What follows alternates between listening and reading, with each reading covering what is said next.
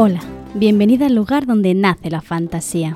Adelante, no te quedes en la puerta, entra y siéntate. Hoy vamos a hablar con Rebeca A. López sobre la ciencia y la mitología detrás del solsticio de invierno.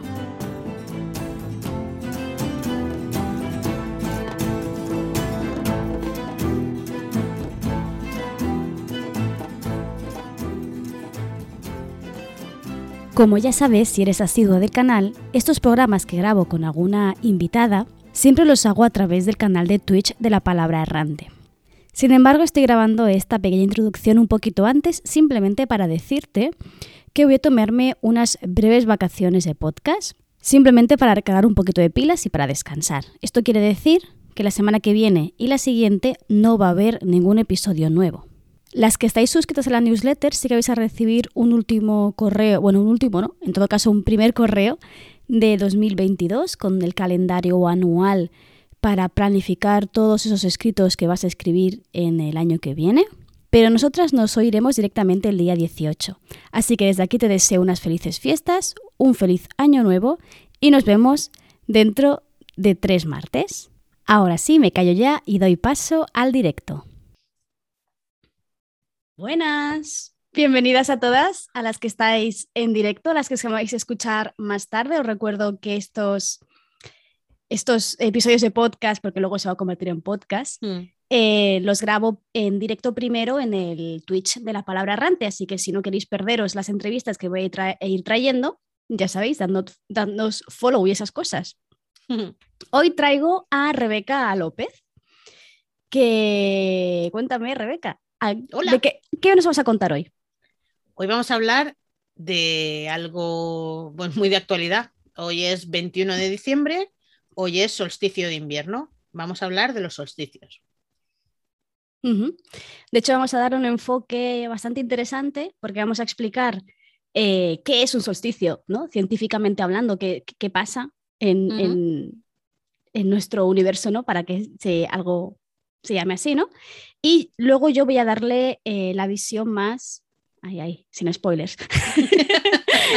y yo voy a darle eh, el punto de vista más mitológico, es decir, cómo algo natural eh, fue interpretado por nuestros antepasados y cómo lo seguimos interpretando y celebrando en la actualidad. Que no me extraña nada que en cada cultura, porque la cosa tiene, ahora, ahora lo veremos, pero la cosa tiene su miga. Ujú. Bien, pues el capítulo de hoy se llama Solsticio de invierno, la ciencia detrás del mito y el mito detrás de la ciencia, y lo vamos a hacer un poco así en paralelo. Yo no tengo ni idea de lo que va a explicar Rebeca, de hecho lo he leído y no he entendido nada. No, tía, que no, no, no es para tanto. Bueno, Que, bueno, Ya verá- que me asustas a la gente y no, que, que va a ser guay, que se entiende. pues venga, todo tuyo. Bueno, mm, primero voy a saludar a Maldita. Hola, Maldita. Y a, y a Antonio. Hola, Antonio, que están aquí viéndonos. Em, lo primero, para explicar qué son los solsticios, os voy a enseñar una cosa. Vengo aquí. pi, pi. Esto, esta foto tan bonita que no se ve el curso. Así, mira. Eh, esto es un analema. Y os preguntaréis, ¿qué coño es un analema?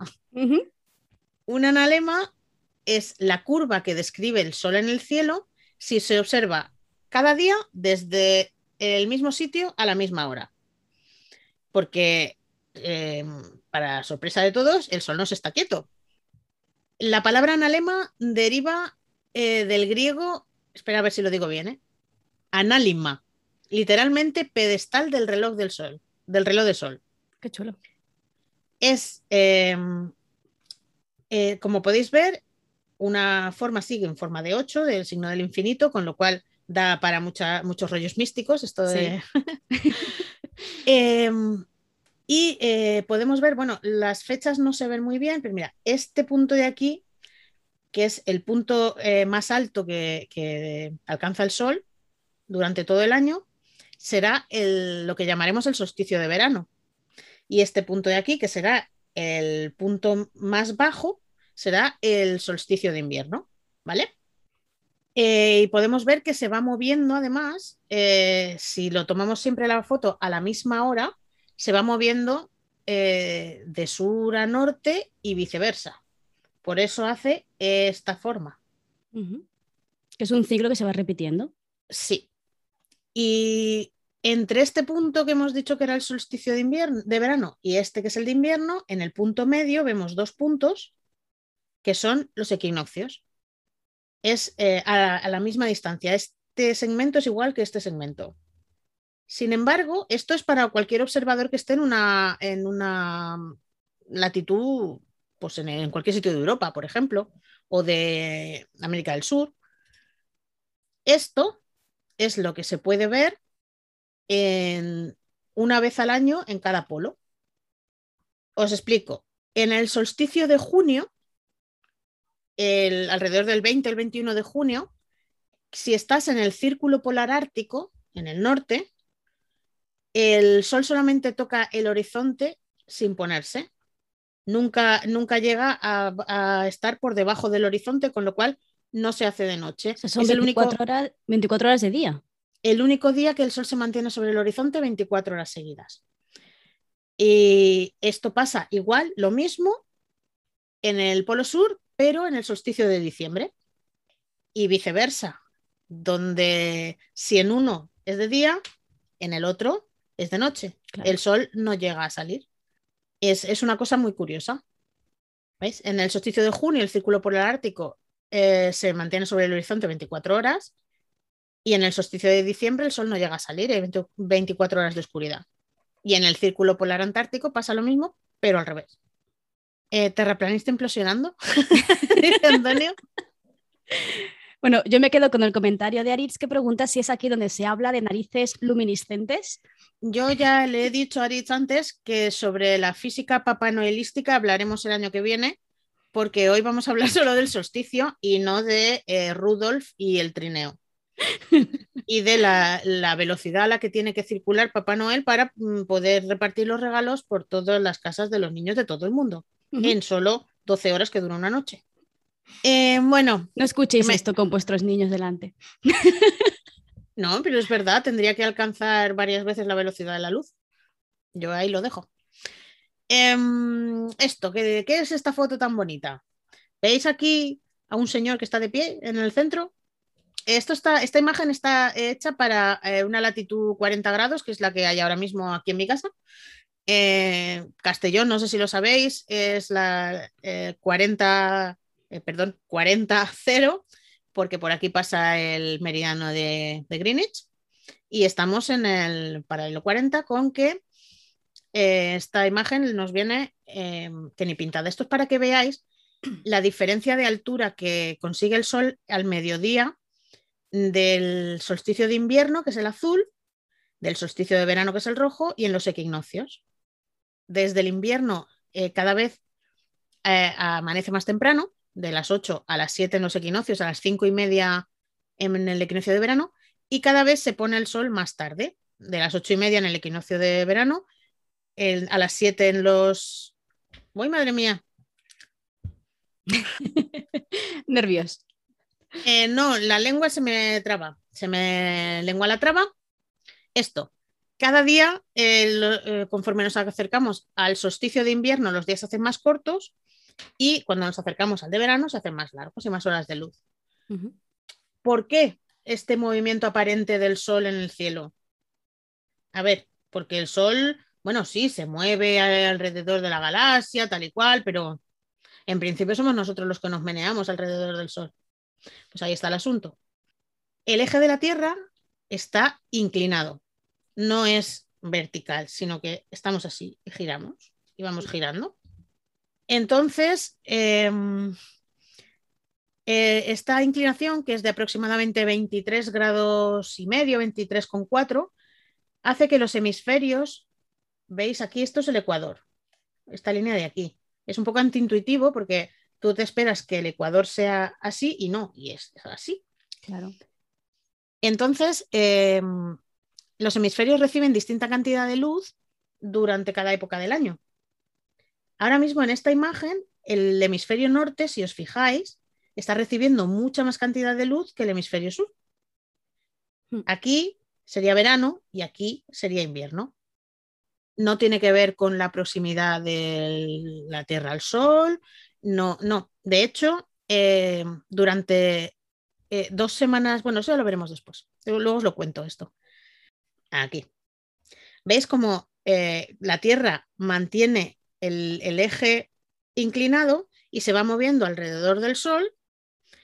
Cada vez es uno de los hemisferios el que recibe más, más energía solar y en el momento, en dos momentos concretos del año, eh, aproximadamente entre el 20 y el 22 de junio y aproximadamente entre el 20 y el 22 de diciembre, cada uno de los hemisferios tendrá su máxima inclinación hacia el Sol. O sea, en un momento dado estaremos así. En un momento dado será el norte el que apunte al Sol y en el otro será el hemisferio sur. ¿Lo pilláis? Nos vamos moviendo así. Hmm. es que parece que esté haciendo aquí artes marciales. Claro, la gente que nos oye igual, igual no está entendiendo un pijo, ¿no? O sea... Eso también es verdad, porque eh, sin apoyo visual esto es un poco complejo de entender. Pero imaginemos que tenemos un boli delante, pues con la mano, la otra mano, tenemos un boli en una mano, tenemos la otra mano como si fuera el sol, inclinamos el boli un poquito, eh, vemos que eh, tenemos, por ejemplo, la tapa más cerca que la punta al sol. Mm. Vamos girando. En este momento los dos están igual. Esto sería un equinoccio. Es que no se me ve. Esto sería un equinoccio. Esto es un solsticio porque hay un polo apuntando más cerca. Estoy moviendo el boli alrededor de mi mano me voy a hacer un nudo. Así. Eh, esto sería el otro solsticio porque los dos, la inclinación hace que los dos estén a la misma distancia, más o menos. Y esto sería el otro, el otro solsticio, que está el otro polo, ¿veis? Punta y tapa, ¿lo veis? Y aquí está, como está plano el boli, los dos reciben la misma energía. Estos son los equinoccios. ¿Veis cómo es fácil de entender? La verdad, te soy sincera, a mí me lo explicaron no sé cuántas veces en clase y acabo de entenderlo ahora. o sea, yo tenía muy claro días con más o menos luz, pero no sabía por qué. Pues mira, ya sabes por qué. Mm. Entonces, el hemisferio que está más inclinado hacia la estrella, en este caso sería mm, tapa, el, hemisferio tapa, eh, recibe más cantidad de luz que el que está más, más para allá, más lejos. Mm. Es obvio. Eh, por tanto, los días son más largos. A este suceso, al momento en que eh, está más cerca, más apuntando más, porque puedes estar así, más, el momento en que está más cerca lo llamamos solsticio de verano, que puede ser así o así, quiero decir. Llegará un momento en que en uno es el solsticio de verano y en el otro es el solsticio de invierno. Claro. Ocurren a la vez. Eh, aquí, hoy, 21 de diciembre, el solsticio de invierno, pero en Argentina están en solsticio de verano. Claro. Está empezando el verano allí. Eh, lo mismo, al mismo tiempo el otro hemisferio está más alejado, recibe menor cantidad de luz solar, experimenta su noche más larga, que en concreto esta noche para España, el tiempo entre la salida y la puesta del sol, el día más corto del año, es de 9 horas y 17 minutos. Hoy, 21 de diciembre de 2021 según el Observatorio Astronómico Nacional. Y esto es lo que conocemos con el solsticio de invierno. Y si tenemos el día más corto, pues tenemos la noche más larga, obviamente. claro. Eh, como se puede ver en la imagen, los dos solsticios marcan la transición de la primavera al verano, que es el solsticio de verano, el que están teniendo ahora en el hemisferio sur, o la transición del otoño al invierno, que es la que tenemos aquí en el hemisferio norte, que ya empezamos a tener fresquito. Así que hoy, 21 eh, de diciembre, oficialmente a las 16.59 hora española, ha ocurrido el solsticio de invierno del hemisferio norte y el de verano en el hemisferio sur. Eh, coincide que esta estación resulta que es eh, la más corta de las cuatro, porque, y esto es lo que os iba a decir antes, dentro de dos semanas más o menos sobre el 3-4 de enero, la Tierra llega a su perihelio. Eso significa que llega al punto más cercano al Sol. Eh, no tiene nada que ver las estaciones entonces con la distancia, porque a veces lo he oído en algunos sitios. no, estamos en invierno porque estamos más alejados del sol. No, no es cierto. Estamos en invierno porque el hemisferio norte, en este caso, no está orientado hacia el sol. El que está más orientado hacia el sol es el sur, que está en verano. Entonces, esta, esta estación, este invierno nuestro, verano suyo, solo dura 88 días, que es la más corta del año. Todas están alrededor de los 90, 92 días. ¿Ves? Eh, si lo veis en la imagen, eh, ¿veis? este sería el punto del solsticio de invierno y aún transcurre un poquito hasta que llegamos al punto más cercano, que son unos 147 mil millones, eh, perdón, 147 millones de kilómetros de la Tierra al Sol. Y en el afelio, que es en nuestro verano, unas dos semanas después de nuestro solsticio de verano, solsticio, eh, es, eh, la Tierra pasa por el afelio, que es el punto más lejano. ¿Ves? La órbita no es circular, es una, elipse. Entonces son unos, si no recuerdo mal, 152 millones de kilómetros. No hay mucha diferencia. Bueno, a ver. A ver, millones de kilómetros. sí, pero estamos hablando de distancias astronómicas. Entonces, de 47 a 52 son 5 millones de kilómetros, tampoco es tanto. Hmm. Pero bueno, sirve para que tengamos unas, unas estaciones muy marcadas. Eh, la Tierra no es el único planeta que tiene solsticios y equinoccios y estaciones. Cualquier planeta con un eje de rotación inclinado lo va a tener igual. De hecho, los científicos en la NASA y esto utilizan los solsticios y los equinoccios para definir las estaciones de los otros planetas, porque en Júpiter, cuando te hablan del verano austral de Júpiter, pues no creo que la temperatura cambie mucho.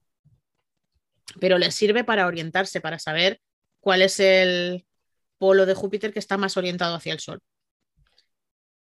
Eh, pues eso, las estaciones de otros planetas no dependen, o sea, no es como en la Tierra, no, equivalen climáticamente a la Tierra.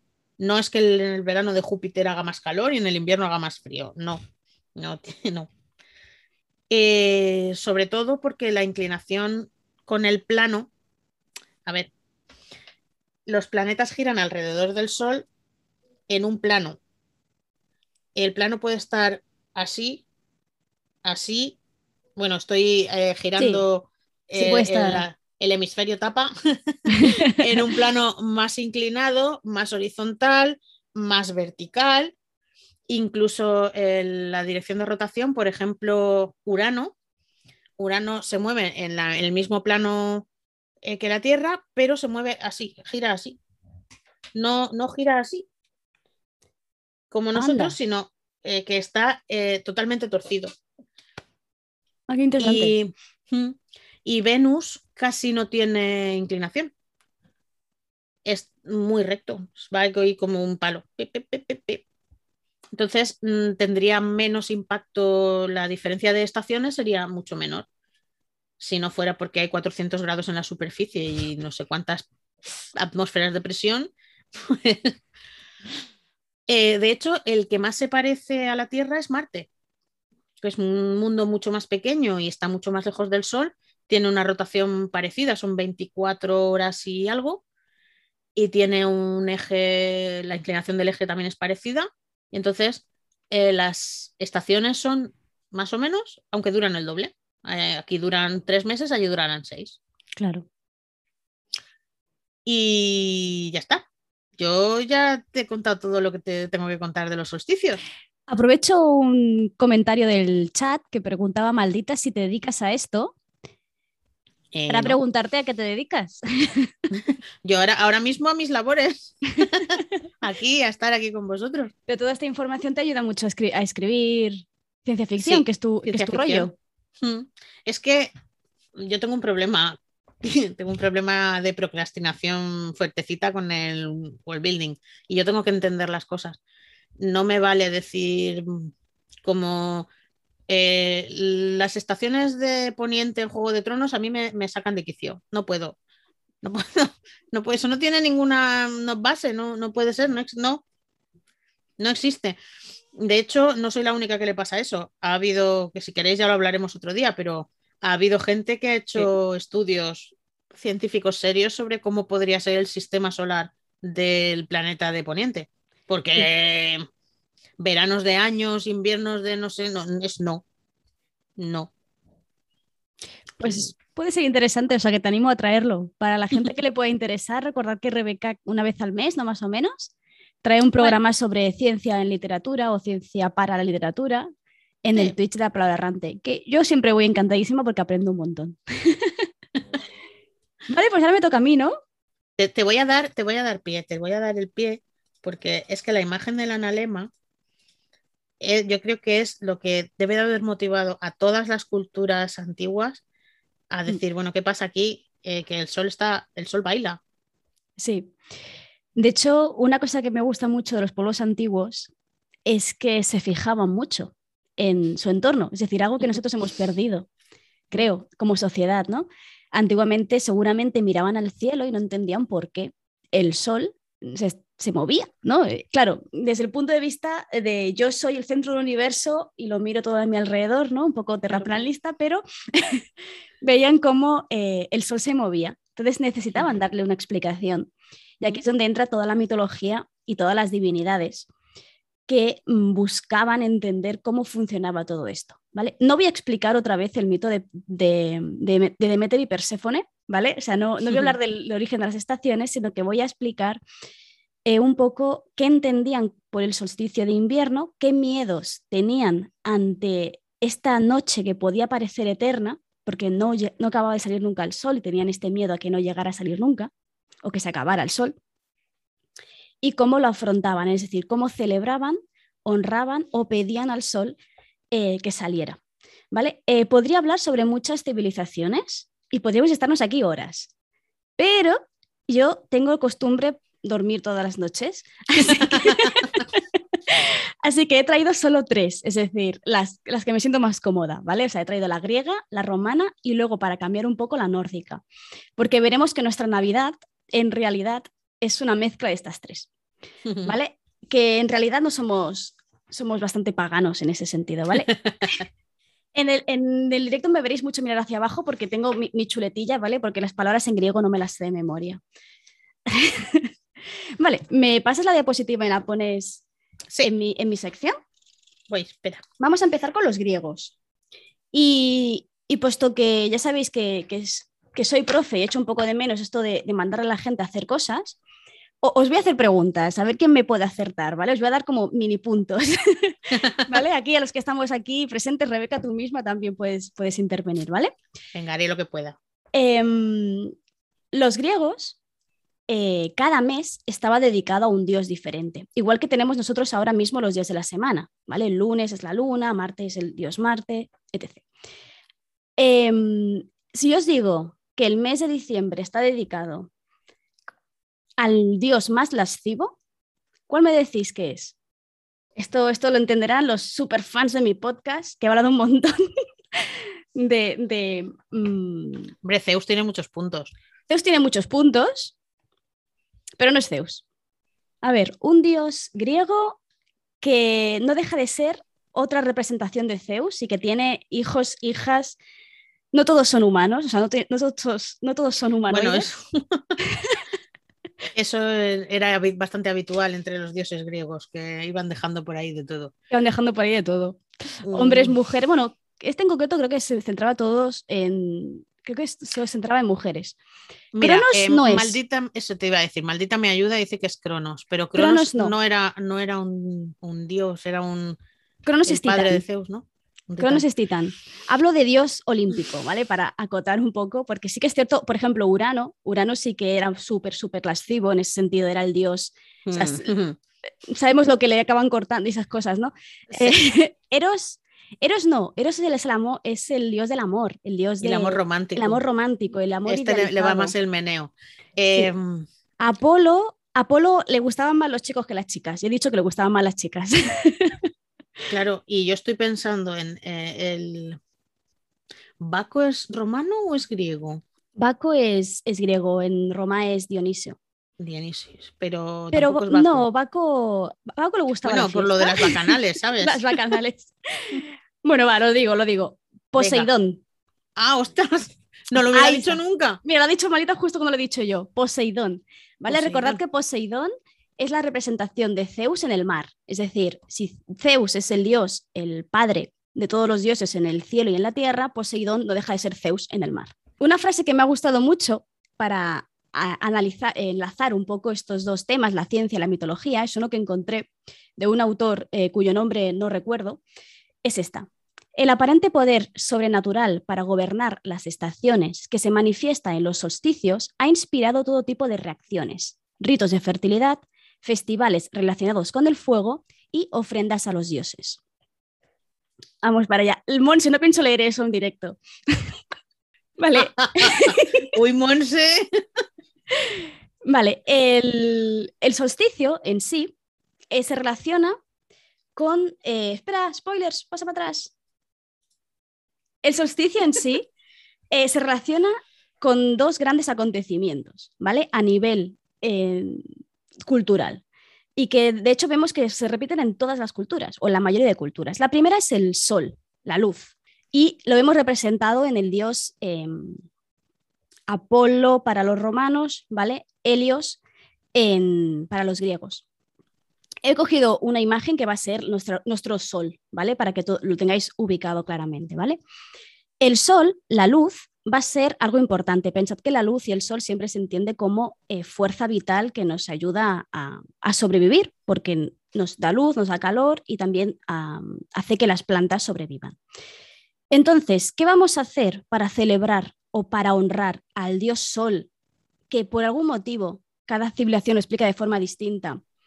Eh, Es que estoy es que leyendo. el chat, es que no puedo ponerme seria con este chat.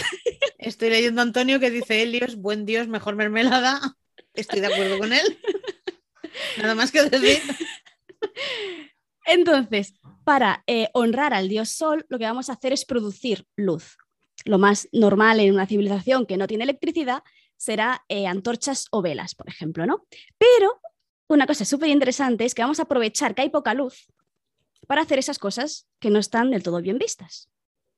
¿Vale? Aquí es donde vemos la parte interesante Monse. de los solsticios de, invier- eh, de- de- de invierno. Sí.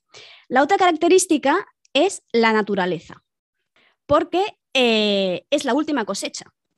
¿Vale? Pensad en un pueblo, una civilización que es principalmente agrícola, la última cosecha es importantísima, porque es lo que nos va a permitir comer durante todo el invierno y eh, esto se relaciona obviamente con comer, esto lo seguimos haciendo en, Navidad, o sea, Navidad es principalmente comer mucho. No lo- ¿Has Lo hecho rela- comer? Sí.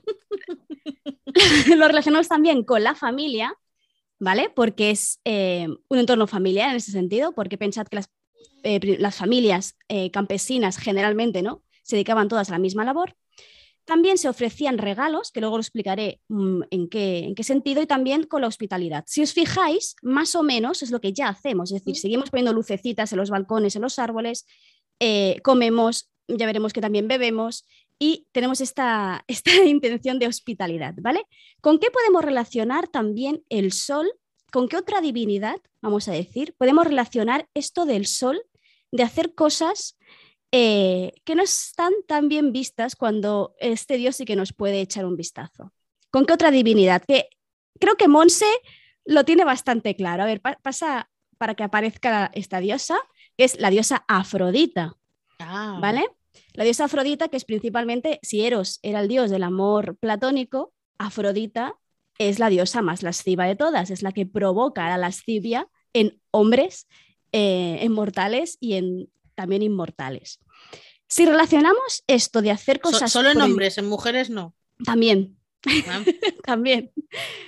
Eh, si relacionamos esto de hacer lo que está prohibido o mal visto con que es la última cosecha, ¿qué se nos ocurre que van a hacer también nuestros ancestros en Navidad, en lo que era la Navidad? Que también hacemos nosotros. Beber. Ah, beber, claro. Beber. Así que Como si no- tenemos, No al hubiera un siguiente- mañana. si pasas, vemos a nuestro cuarto eh, protagonista de esta historia, que es Baco, Dioniso para los romanos, que es el dios del bebercio. ¿Vale? Eh, este dios principalmente se le honra em, consumiendo... Perdona, perdona un momento. Estoy viendo yo aquí, entonces, aparte del de la luz, que está ahí un poco en plan yo no estoy a hacer lo que queráis. Mm, bueno, como, como, ¿cómo se llamaba antes? Eh, ir de, carabina, sí, pero había otra, bueno, es igual. Estoy viendo que es una, una fiesta del comercio, del bebercio y del follorcio. Básicamente, sí. Mm. ¿Vale? Eh, sí, básicamente. Tenéis que pensar que a nivel em, como grupo social, eh, una civilización que es principalmente campesina, cuando no hay campos que labrar, la gente se aburre. y, no qué pasa? ¿Y qué pasa? ¿Y qué pasa? Pues que nueve meses después pasan cosas. ¿Vale? Entonces, vamos a centrarnos, en estas características las veremos en los tres pueblos, que esta es la gracia. Vamos a ver que se repiten. Que se repiten en romanos y griegos tiene sentido porque los romanos roban la cultura griega, pero es que también se repiten en nórdico, se van a repetir en otras muchas culturas. Vale, si pasamos, que aquí es lo que me, he saltado antes, eh, aquí os, voy a hacer un mapa de los dioses que participan y os voy a explicar un poquito algunas fiestas griegas.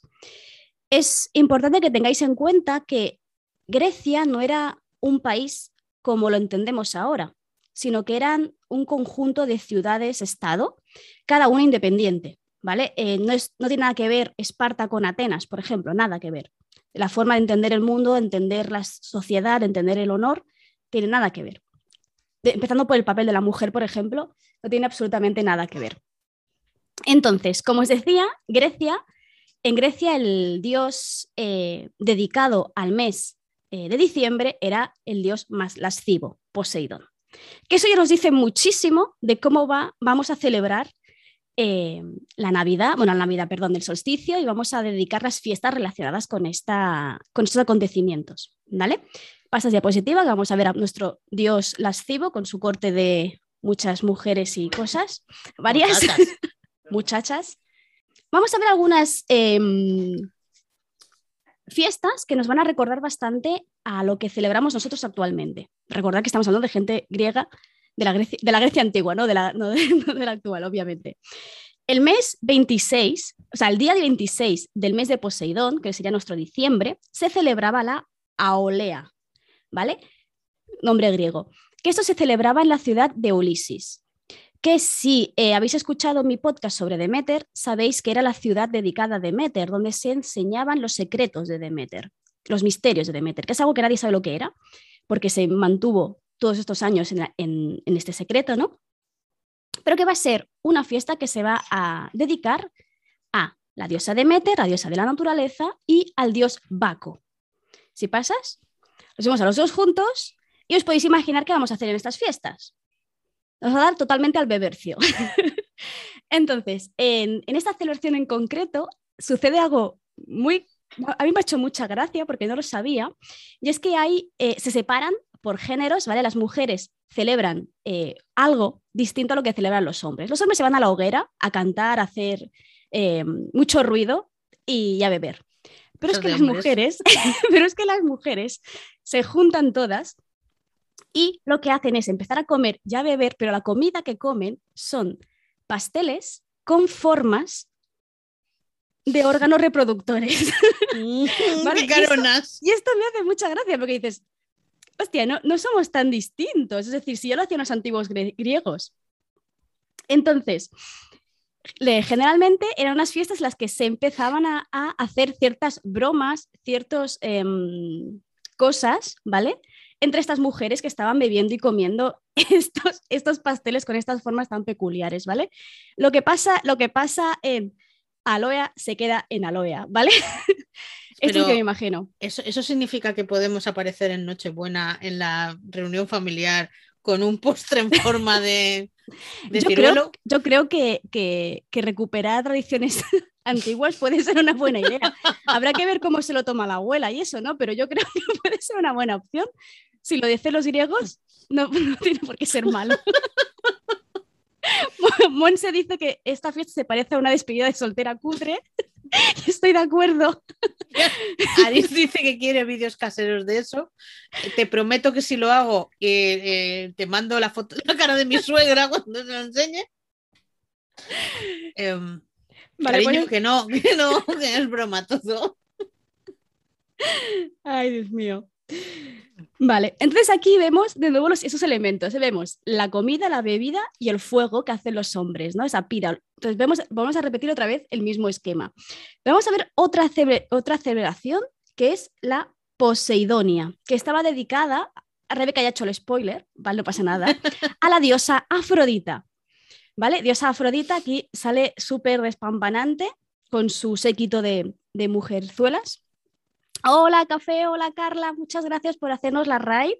Trae 16 personas, nos, nos has pillado el mejor momento. Vamos a explicar, a explicar cómo celebraban los griegos la Navidad y la verdad es que se lo pasaban muy bien.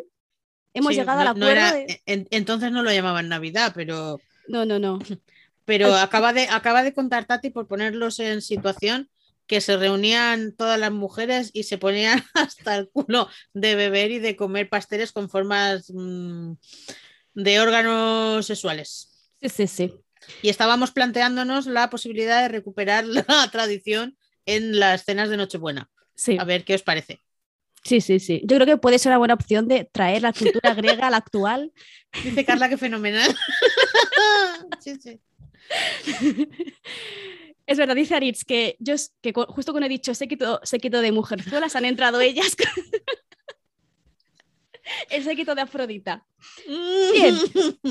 Como iba diciendo, en eh, Egina se celebraba, Espera, eh, sí, en forma de badajo espacial, sí. se celebraba la Poseidonia, que era una celebración destinada a Afrodita. Recordemos, Afrodita es la diosa del amor, pero no de cualquier amor, es del amor más eh, carnal. Del frote. Eh, eran fiestas que duraban no uno, ni dos, ni tres días, sino 16 días. ¿Vale? Vale, Entonces, casi como las vacaciones de los niños de casi, casi, casi, casi. Os podéis imaginar to- todo lo que hacían durante esos 16 días. Dice, Susu Araña dice, bien. Una, voy a, esto te lo digo yo, ¿vale? Esto lo dice alguien entendido del tema. Dice, en resumen, los celebrantes se deleitan hasta la saciedad. Luego se vuelven lascivas burlas. ¿Cuál es el propósito ritual de tal conducta? Obviamente se adapta a la reputación mítica de Poseidón como el más lujurioso de los dioses, que supera con creces a Apolo y Zeus en el número de sus relaciones y su descendencia. Es decir, que los griegos y las griegas que vivían en Egina celebraban unas navidades que daban resultado en más mochuelos y mochuelas nueve meses después. Ahí queda dicho. Y ya está. Están poniendo los audios del Kama Sutra para escritores. Los estoy leyendo, sí. Vale. ¿Qué más tenemos? Tenemos eh, otra divinidad de la que no hemos hablado porque solo aparece en momentos puntuales, que de hecho lo ha, lo ha comentado Maldita antes, que es Cronos. ¿Vale? Cronos es el dios, si puedes pasar a la siguiente imagen, es el dios del tiempo. ¿Vale? Recordad que es el primer titán y he puesto esta imagen en concreto porque me parece muy representativa en lo que, lo que quiere decir.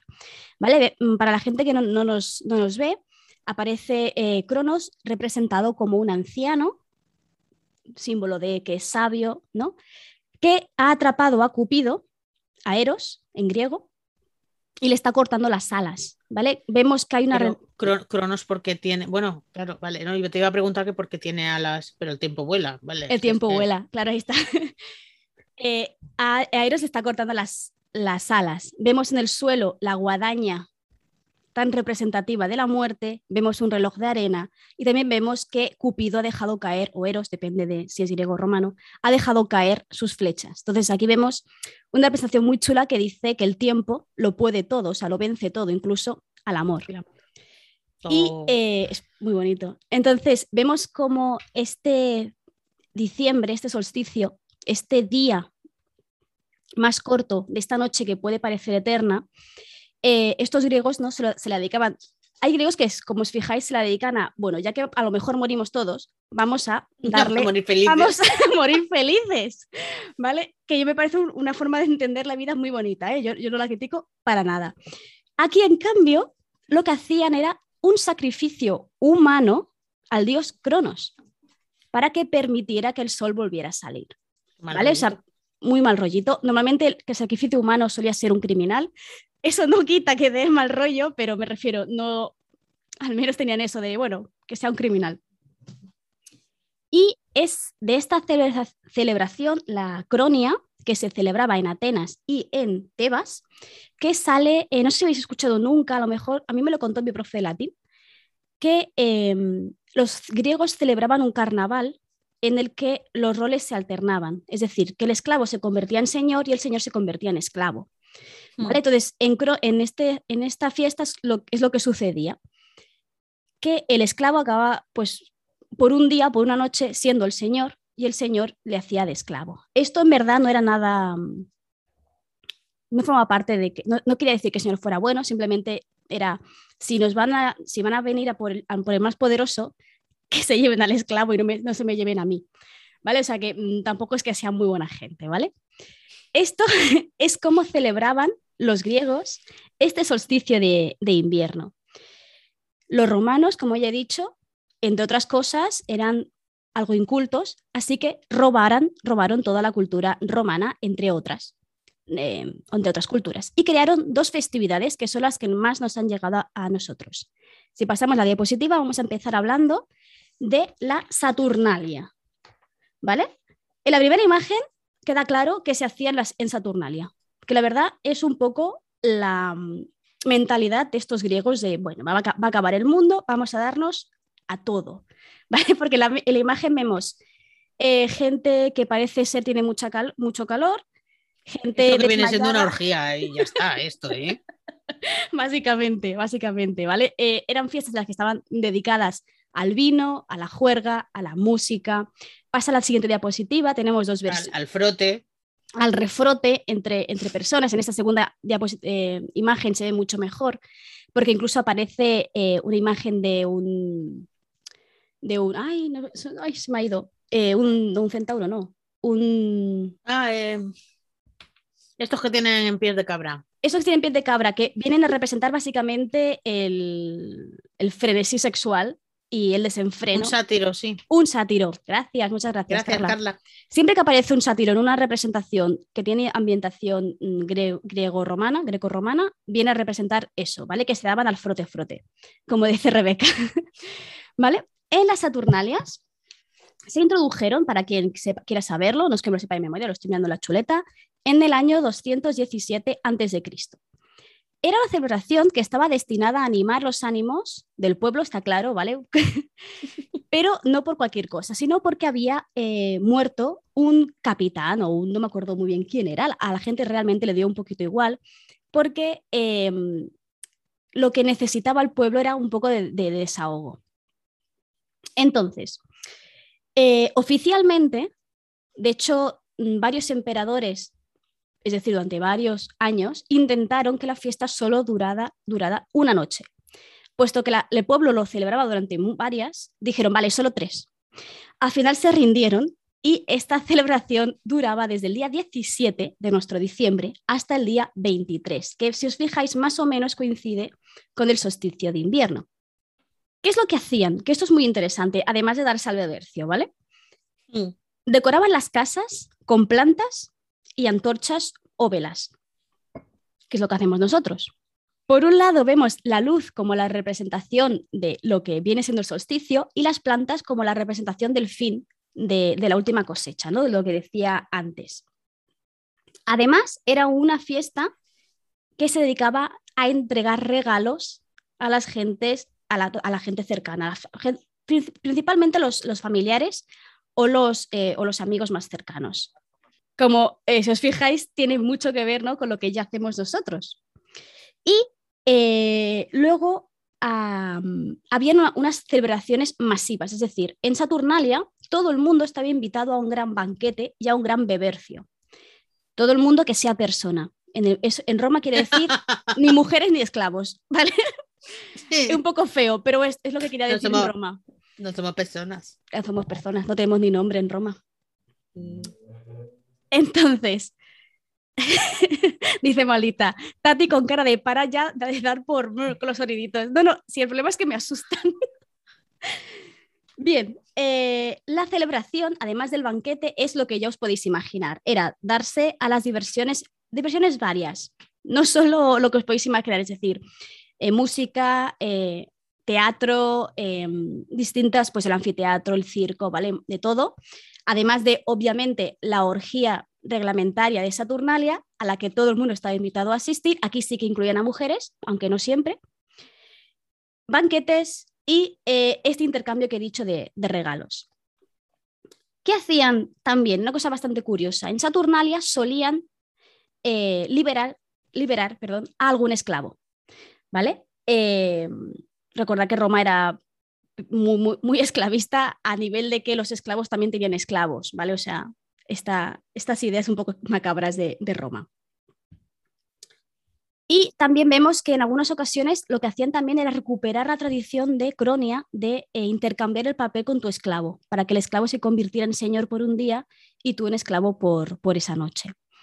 Pero la verdad es que era algo poco habitual y la verdad tiene sentido.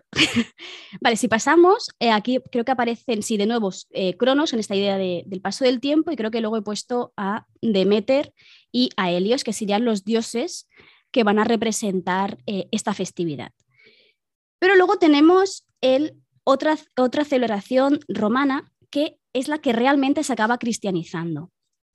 Em, vemos que eh, todo lo que se celebra en la Saturnalia realmente lo seguimos celebrando nosotros, pero lo que se cristianiza en sí es el sol invictus. ¿vale? Invictus en latín quiere decir eh, eh, ¿qué, pasa? A ver, dice Aritz. Dice, lo de ser esclavo por un día suena a Christian Grey. Pues no te digo yo que no. Yo, yo no sé lo que hacían los romanos, pero. Pues frotarse, pues está frotarse. Visto, Invictus quiere decir, eh, que nunca ha sido derrotado en combate, ¿vale? Y el sol, pues hace referencia a, obviamente, al solsticio. Es decir, no lo he dicho porque creo que se sobreentiende. Solsticio viene de latín, quiere decir sol.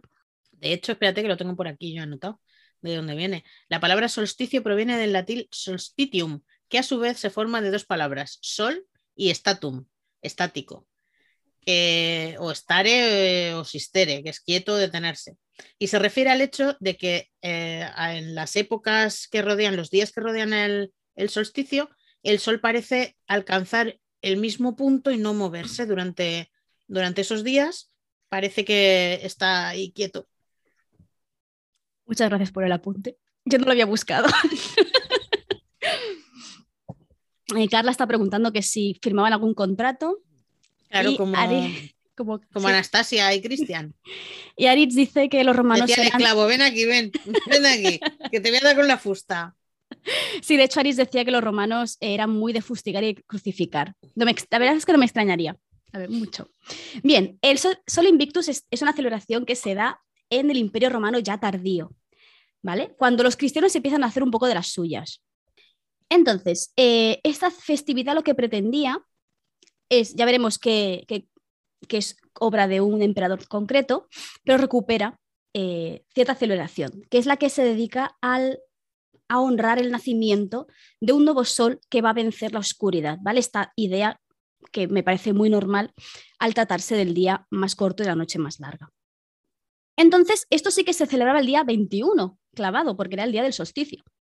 Y eh, sin embargo, la fiesta sí que iba del 22 al 25, que coincide bastante bien con nuestra Navidad, ¿vale? Es aureliano, de hecho, si pasas, he puesto una imagen de nuestro Señor, aquí tenemos a Helios, tenemos a Aureliano, que está esculpido eh, áureamente, ¿no? Eh, fue él en el año 274 que convirtió en oficial este culto. Y lo más interesante es que gracias a Aureliano y después a Juliano la Apóstata, que fue un, señor, un señor emperador que la lió parda porque quiso redescubrir o reinventar todo el panteón romano diciendo, no, solo hay un único Dios y todos los demás... El Akenatón romano. Sí, sí, la, la, lió, pardísima. De hecho, duró muy poquito en el gobierno porque se lo cargaron enseguida. Como pues dijo, solo hay un dios, que es el dios Sol, Y los Oh, demás como son- que Natón. pues, y todos son representaciones de él, o sea, no negaba los, los- los- los otros dioses, porque Roma, ya recordemos, ¿eh? va expan- expandiéndose, toma dioses que no son suyos y dice, no, no, sí, sí, sí, este dios existe, claro, claro, claro, yo, yo de toda la vida lo rezo para que te formaras, par- para formaras parte de su, de su gobierno, ¿no? Entonces, eh, este, el apóstata, dijo esto, ¿no? Que Dios, ay, que Dios, que el dios Sol era el verdadero Dios, así que lo que hace es eh, instaurar este, eh, esta celebración como algo oficial y de hecho incluso grabó, hizo grabados, en, hizo que las monedas apareciera eh, grabado Sol Invictus. Y vamos a decir que su lema era un dios, un imperio, porque se dio cuenta de que todas las civilizaciones siempre honraban de una forma u otra al dios Sol, que tiene todo el sentido del mundo, ¿no? Porque como especie humana siempre miramos hacia arriba y quien nos vigila, vamos a decir así, es el Sol. Y si nos fijamos, de hecho, si nos fijamos en la imagen que he proyectado de Helios, que tiene este dios, que tiene esta corona áurea alrededor, se nos parece muchísimo a lo que más tarde representó el nacimiento de, bueno, sí, de Jesús, que es en lo que se acabó convirtiendo. Es decir, luego los cristianos tomaron esta celebración para ubicarla y explicar el nacimiento de Jesús. No me voy a meter en tema Biblia, pero en la Biblia queda muy claro, clarísimo, que Jesús no nació en invierno. En agosto, ¿no? Sí. sí. Entonces, eh, está muy claro que cogieron esta figura para cristianizarla y que fuera más cercana a toda esta gente que había formado parte del Imperio Romano. Y aquí acabó los romanos. Vamos a irnos a los nórdicos a explicar qué eran para ellos Yule. No sé si dice Yule, si se dice Yule. Yo le digo Yule, ¿vale? Por si acaso. Entonces, eh, esta fiesta estaba, sobre todo, la celebraban los pueblos nórdicos, ¿vale? Eh, es incorrecto decir vikingos, pero que os lo explique alguien que sepa más que yo el porqué de eso, ¿vale? Entonces, originariamente eran unas fiestas que, ocupaban 12 días. Fueron, de hecho, asimiladas como eh, nuestra Navidad, nuestras fiestas de Navidad. Eh, por el chat están diciendo, dioses existen, vikingos rules. Gracias. No sabía que os gustaban tanto los no vikingos. Bien, eh, realmente esta fiesta es una fiesta que originariamente se celebraba en la Escandinavia precristiana. En sí, si pasas la, la- diapositiva, vemos la- una imagen que se observa una celebración que podría aseme- asemejarse mucho a la nuestra, quitando que nosotros pues, tal, tal vez tenemos fogones, tal vez tenemos luces eléctricas en lugar de antorchas. Aparece por primera vez en el chat Laura Katz para decir lo, un- lo único claro es que a la gente le gusta la fiesta, ¿cierto? y eh, vemos de hecho una, una escena que podría ser perfectamente nuestra Navidad si, no sé, si hubiera el gran apagón, ¿no? En el sentido de una gran familia reunida, comiendo, escuchando música, ¿no? Eh, un ambiente Podría muy ser una- familiar. Una Navidad medieval perfectamente. Perfectamente. De hecho, eh, este Yule estaba relacionado principalmente con la familia, la fertilidad y una cosa más que me olvido. Y, y los solsticios, obviamente, porque estaba ubicada en el solsticio. ¿Qué se hace durante? Eh, Yule eh, también recoge esta idea de que el tiempo a todos nos pesa. Así que normalmente se celebraba, eh, que esto me parece muy curioso, frente a las tumbas de tus ancestros, para recordarles, para honrarles. ¿Vale? Recordemos que tienen una, una visión de la familia distinta a la nuestra, ¿no? Como formas parte de una, casta, de una casta, de una familia a la que tienes que honrarle con, continuamente. Entonces se hacía mucho esto de eh, pensar, recordarles y cantar canciones o contar historias en los que se incluía la, a, la, a los ancestros. Vemos también esta costumbre de comer mucho y beber muchísimo, que vemos que arrastramos como civilización. Una de las cosas que más nos gusta es justamente esto, comer, beber y el frote-frote. es verdad. Rituales que hacían en Yule, que de hecho muchas, eh, vamos a decir, eh, pseudo, bueno, no, pseudo, no, religiones eh, neopaganas que toman a Yule para celebrarlo actualmente, lo rescatan. Si pasa la diapositiva, Yule estaba muy relacionado con la naturaleza. Los nórdicos es una cultura muy centrada en, que honrar y entender naturaleza. Y encontramos por ejemplo, el muérdago. Lo típico de las películas de Navidad, que yo siempre lo veo en películas, de, ay, estamos bajo el muérdago, tenemos que darnos un besito, pues esto viene de Yule, ¿vale? El muérdago es, eh, crecía en los robles, que los robles es uno de los árboles, mm, vamos a decir, sagrados o importantes dentro de su cultura. ¿Qué más se hacía? Encender el, leño de, de Yule. Cada año, eh, durante toda la noche, se mantenía un leño encendido. No se acababa de prender, lo apagabas y lo volvías a encender al año siguiente. Esto es muy, es muy curioso porque si estáis al tanto un poco de la rueda del tiempo, Yule es la celebración de, invierno, pero luego tenemos Lita, que es la de verano, ¿vale? Como ha explicado antes Rebeca, son los contrarios, podríamos decir. En Lita, el fuego también es muy importante. Está la gran hoguera de Lita que hay que saltar por encima del fuego, ¿no? Como un rito de iniciación. Como la, para... la de San Juan. Como la es que es San Juan, es que es San Juan. Pues en, en recuerda mucho esta idea, solo que el, fuego en este caso es un fuego protector, en el que buscas el consuelo, la ayuda para ayudar a este sol que vuelva a salir al día siguiente por la mañana. Otras cosas que hacían, esperar a que saliera el sol, hacer vigilia para, eh, con, la presencia, con, bueno, presencia, estaban dándole al, bueno, al bebercio, pero bueno, eh, ayudar al sol, acompañarle en su viaje de nuevo por el, hasta el horizonte. Y luego una cosa que solían hacer e-, era salir a beber. ¿Vale? Una bebida muy concreta que se llama, no sé cómo se pronuncia correctamente, pero es wasail. ¿Vale? Que es una bebida hecha de sidra caliente y especias.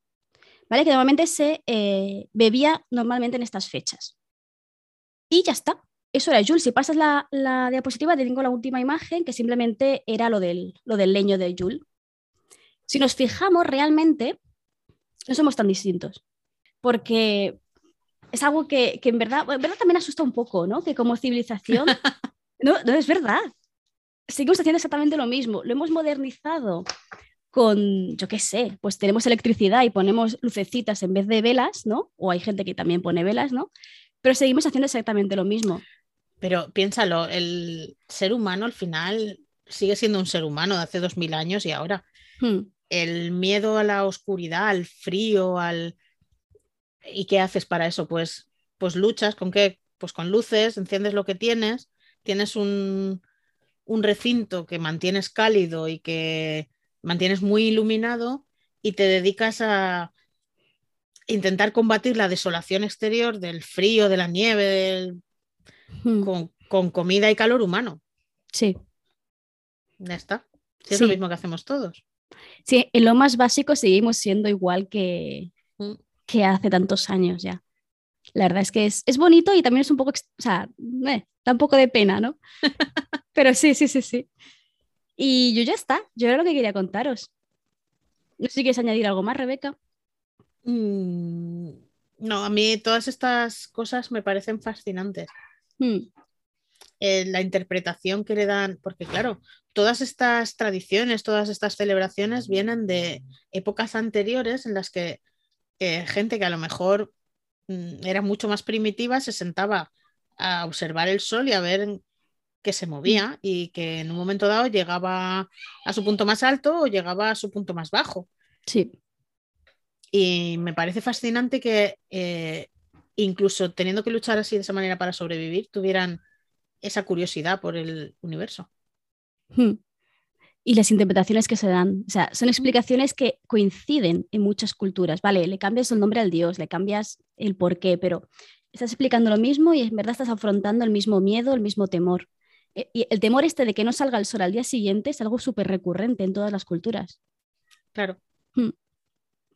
Es que nadie les aseguraba que fuera. Hmm.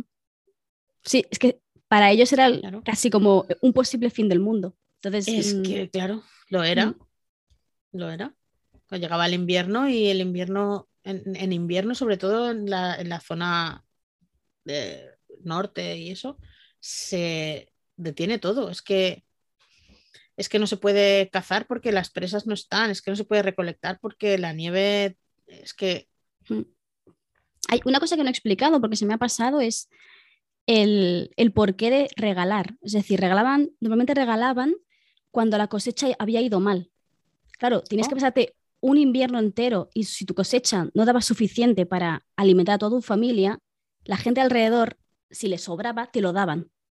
Entonces, claro, por eso estaba ese, ese, esa idea de regalar, que ahora Claro. es lo que es, ¿no? Pero antes era, hostia, es que te vas a morir de hambre. O sea, si no te doy eh, esta conserva de tomates, igual te mueres. Así que te doy esta conserva de tomates. Es una forma muy diferente, ¿no? De, de- de entenderlo, de entender estas festividades y esta hospitalidad. Sí, sí, sí. Y la solidaridad que implica. Sí.